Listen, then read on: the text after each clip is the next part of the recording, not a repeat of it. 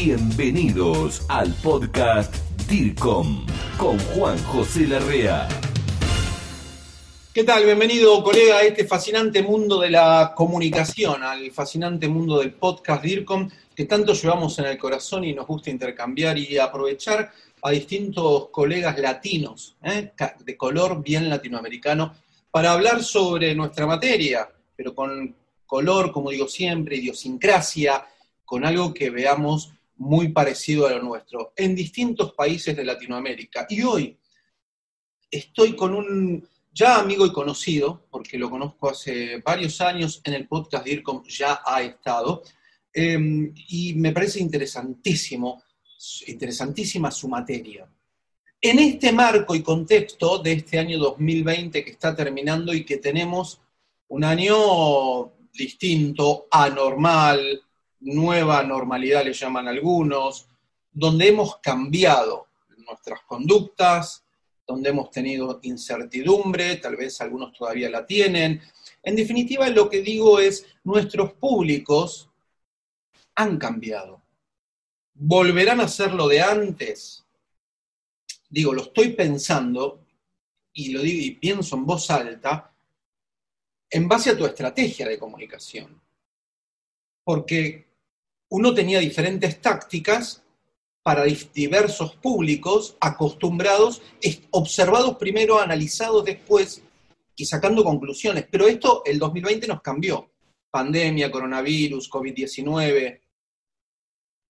¿Qué va a pasar entonces con nuestros públicos, con el comportamiento humano post pandemia, si es que ya hay post pandemia, o si la va a haber pronto, o no sé si en el 2021? Después sigo pensando más en voz alta, pero déjame presentarte a Eduardo Reynoso, a quien ya mismo estoy poniendo en pantalla y lo ves a mi lado. Él está en Guayaquil, es un amigo, vas a ver lo lindo que habla, qué interesante lo que dice y para esta materia yo busco a los que saben para intercambiar.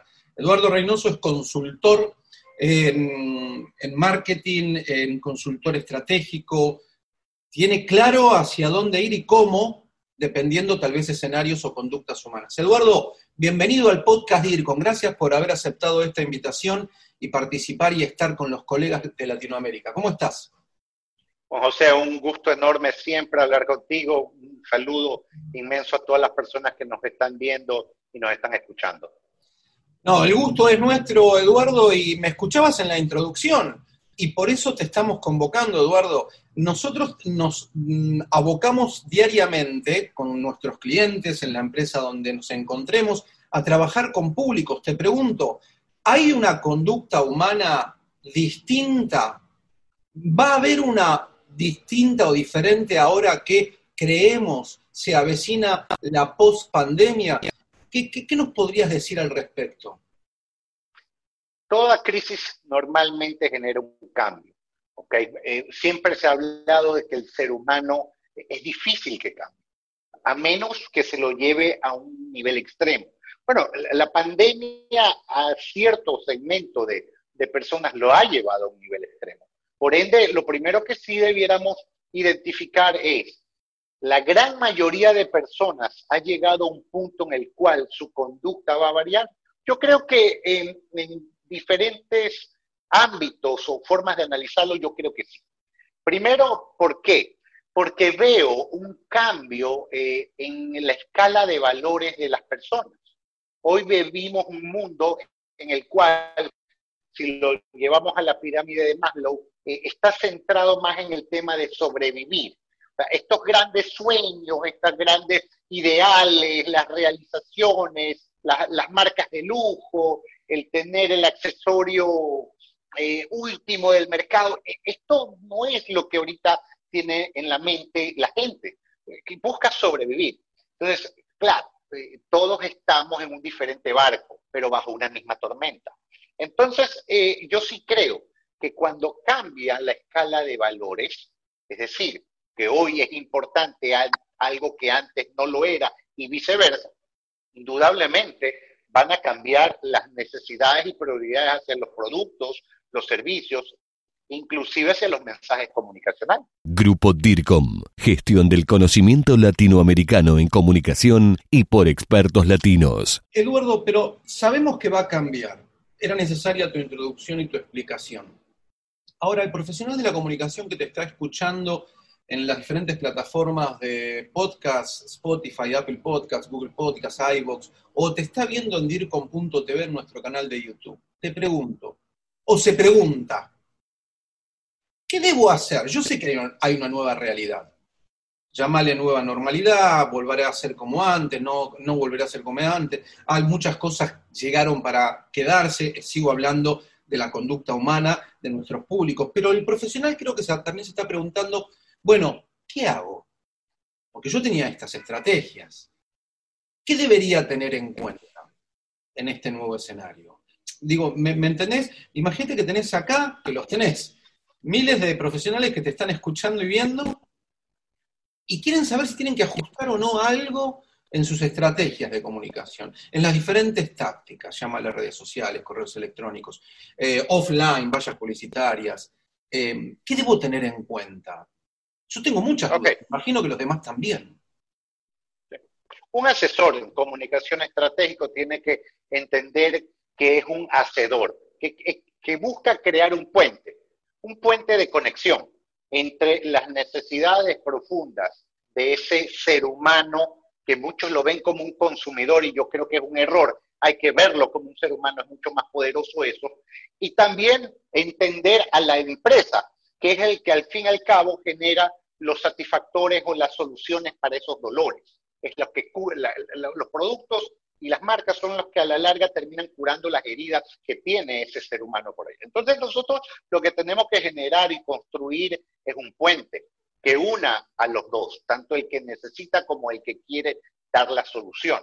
Entonces lo primero que hay que entender como un comunicador eh, eh, eh, estratégico es si es que aquella persona que tiene una empresa, que tiene un negocio, sigue teniendo la misma visión hacia su negocio, los productos y servicios. Hay que entender eh, si el modelo de negocio cambió, porque pueden ser las mismas necesidades, pero quizás el que está haciendo los, los, los satisfactores, el que, el que cura las heridas, dice yo tengo estos antídotos. Entonces, la, la primera cosa es entender qué es lo que está pasando dentro de la empresa en sí.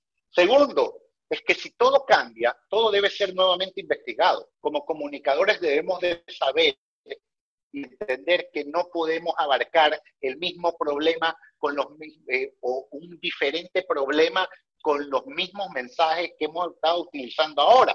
Tienes raíces diciéndote la casa de tus sueños. ¿Quién está tratando de cumplir sus sueños en estos momentos? Una muy poca fracción de la población. Entonces, no podemos ir y hablar sobre las mismas cosas cuando sabemos que el contexto ha variado. Por ende, la investigación de mercado sí es un factor importante dentro del tema de cómo construyo las marcas. ¿Por qué? Porque la, si la escala de valores, y unimos con la primera pregunta que me hiciste, si la escala de valores es diferente, entonces significa que nuestra diferenciación debe variar para poder atraer al mismo público objetivo que teníamos antes, porque no estamos viendo la misma película. Yo creo que debiéramos ver, esto como, como que estamos jugando una partida de ajedrez. Algunos estaban a punto de ganar eh, la partida, otros ya la tenían perdida. De repente, un gran viento tumba eh, el, el tablero. Y en medio, en lo que hemos tratado de escoger las fichas y ponerlas nuevamente, nos damos cuenta que el tablero cambió y que ya no estamos jugando a él, estamos jugando a Dama ¿ok? Y en medio de ese proceso hay unas grandes oportunidades, grandes oportunidades para que, eh, que entienda mejor las reglas de juego de este, de este momento como tal. Entonces, definitivamente, yo creo que todos estamos pasando por una fase de entender nuevamente el juego, pero lo que sí puede estar claro, que cada uno debe de entender cuál es la nueva diferenciación, porque no, porque lo que antes era valorado no necesariamente hoy va a ser exactamente valorado eh, eh, como tal. Eduardo, si, tuvieras que responder a cómo me voy a encontrar yo en el 2021, por supuesto que va a ser medio hipotético también porque la pandemia no acabó, todavía no se empezaron a vacunar en la mayoría de los países. Uno no sabe qué va a pasar, si en el país de cada uno la vacuna llega este año, llega el que viene, no sabemos qué escenario va a encontrar. Pero, ¿qué, ser humano o qué públicos, este, en base a esto que estamos viviendo en el 2021, con esta incertidumbre de hoy en día, porque sigue siendo una incertidumbre, ¿qué público me puedo encontrar? Con defensas altas, defensas bajas, no de salud, sino mental. Em, ¿qué, me puedo encontrar? Porque en base, sigo pensando en voz alta, porque en base a lo que me encuentre o a lo que me pueden decir que me puedo llegar a encontrar, puedo pensar cómo comunicar. Comunicar con esperanza, comunicar vendiendo, comunicar más apuntando a algo superfluo, no sé.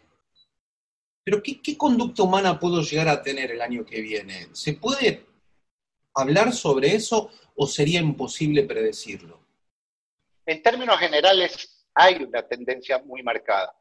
Eh, si ya éramos, ya éramos emocionales, vamos a tener más emocionalidad en el ambiente. Esas emociones no, no son positivas. Eh, hay mucha gente que se está llenando de, de frustración, que eso se deriva en fácil eh, altos niveles de, de, ira. el clima social es bastante denso, eh, están ocurriendo muchos procesos en varios países eh, de Latinoamérica.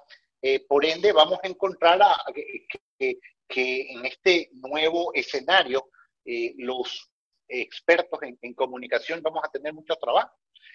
¿Por qué? Por manejos de crisis porque una pequeña cosa puede convertirse realmente en un problema grande, porque la gente no tiene la misma tolerancia. ¿Y por qué hablo de frustración? Es que esto es desde el punto de vista neurocientífico. Si tienes menos dopamina, menos serotonina, que son, no nos pongamos muy técnicos, pero a la larga, si no respiramos mejor, porque tenemos mascarilla, si no hacemos tanto el, labor física como antes, eh, si no salimos como antes, no tenemos los mismos placeres, las mismas diversiones, o la economía nos está ajustando, por ende no logramos desarrollar indudablemente el cerebro, que estuvo de alguna forma dependiente de estos neurotransmisores que me hacen sentir placer o me hacen sentir bien, hoy no los tengo.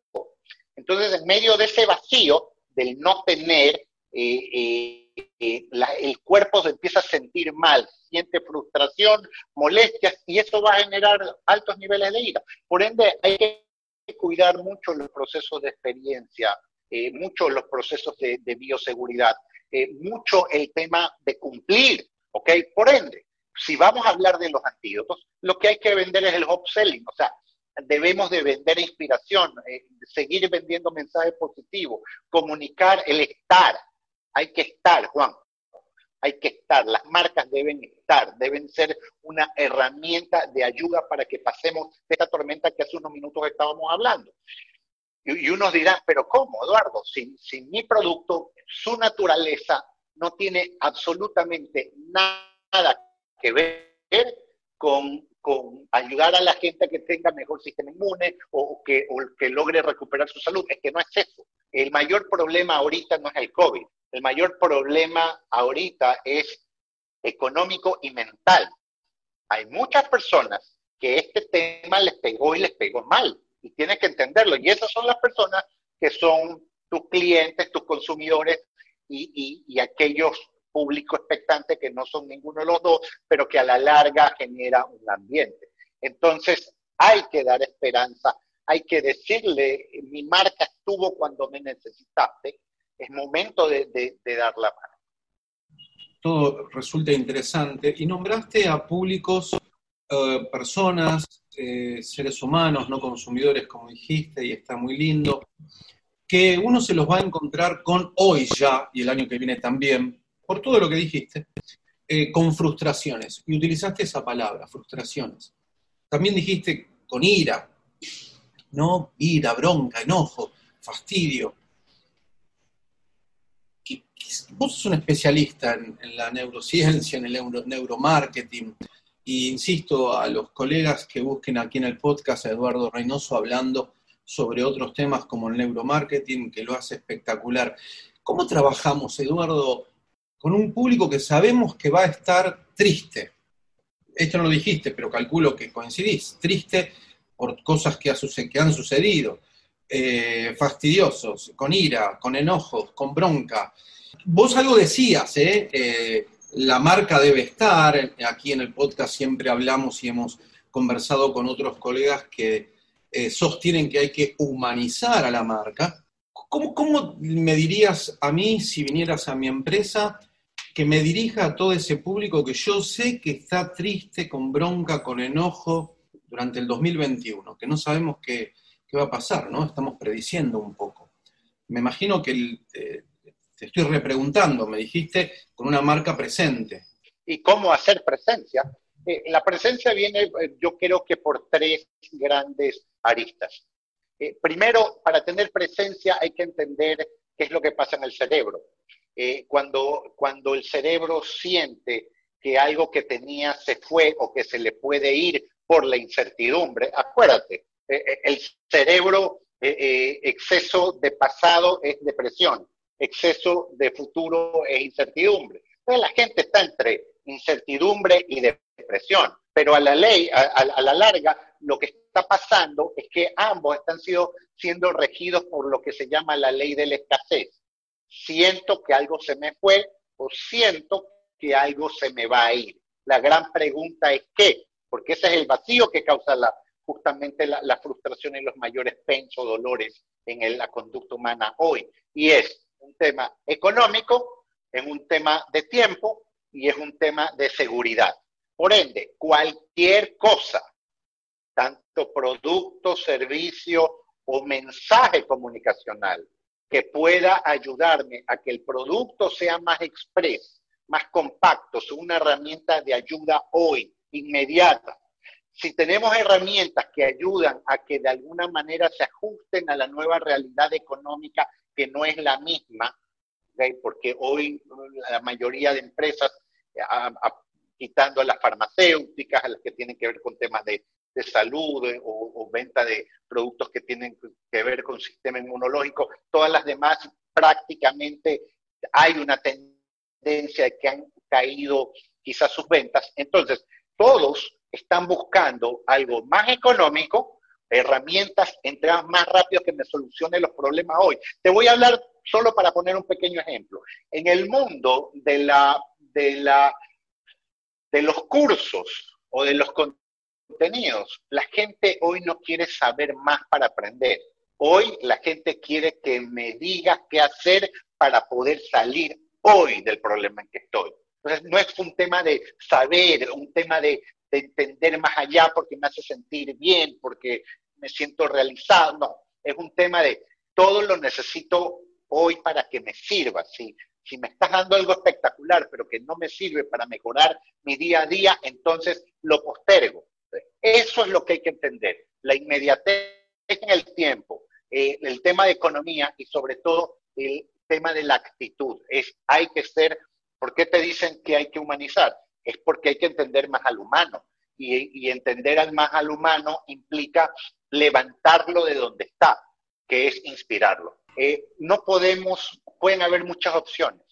Hay estilos y estilos de hacer las cosas. Lo que no se puede dejar, y es un mensaje que debemos de alguna forma compartir absolutamente todo lo que hacemos, comunicación, marketing, estrategia, es que no es permitible hacia nuestros clientes o hacia cualquier negocio que nos toque asesorar, el hecho de dejarlos que, que disminuyan sus presupuestos comunicacionales. Porque esto es una locura. Es más o menos como un pescador, capitán de un barco, que tiene dos tipos de redes, una red pequeña y una red bastante grande, y se está muriendo de hambre. ¿Cuál de las dos redes lanzas? Obviamente la más grande porque aumentan las probabilidades de tener éxito y de poder pescar. La comunicación es eso, hay que pautar. Hoy es un momento de, estar, de hacer presencia. Quizás las ventas no vengan inmediatamente, pero es ahorita donde realmente se deja sembrada la semilla de los frutos que vamos a poder cosechar en un mediano futuro. Así que no es un tema de desalentarse ni de tener miedo. Eh, lo que hay que tener es mucha confianza de tener acciones concretas, sabiendo que somos especialistas y que sabemos qué es lo que hay que hacer.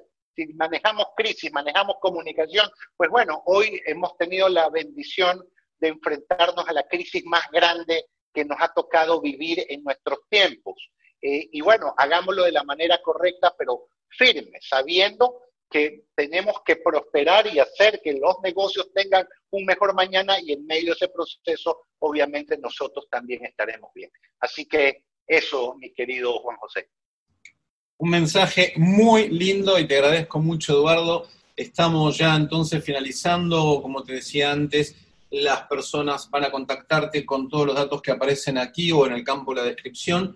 Eh, te comprometemos para, nada, más adelante volver a tocar algún otro tema que desde tu punto de vista y desde la neurociencia, el neuromarketing, las conductas humanas puedas llegar a ayudarnos a hacer cada día un poquito mejor nuestro trabajo, ¿sí? Seguro que sí, siempre es un gusto enorme conversar contigo. Un abrazo muy grande, un abrazo DIRCON y mucha pasión por la comunicación, Eduardo. ¿eh? Gran abrazo. Esto fue el podcast DIRCOM. Pasión por la comunicación y la gestión.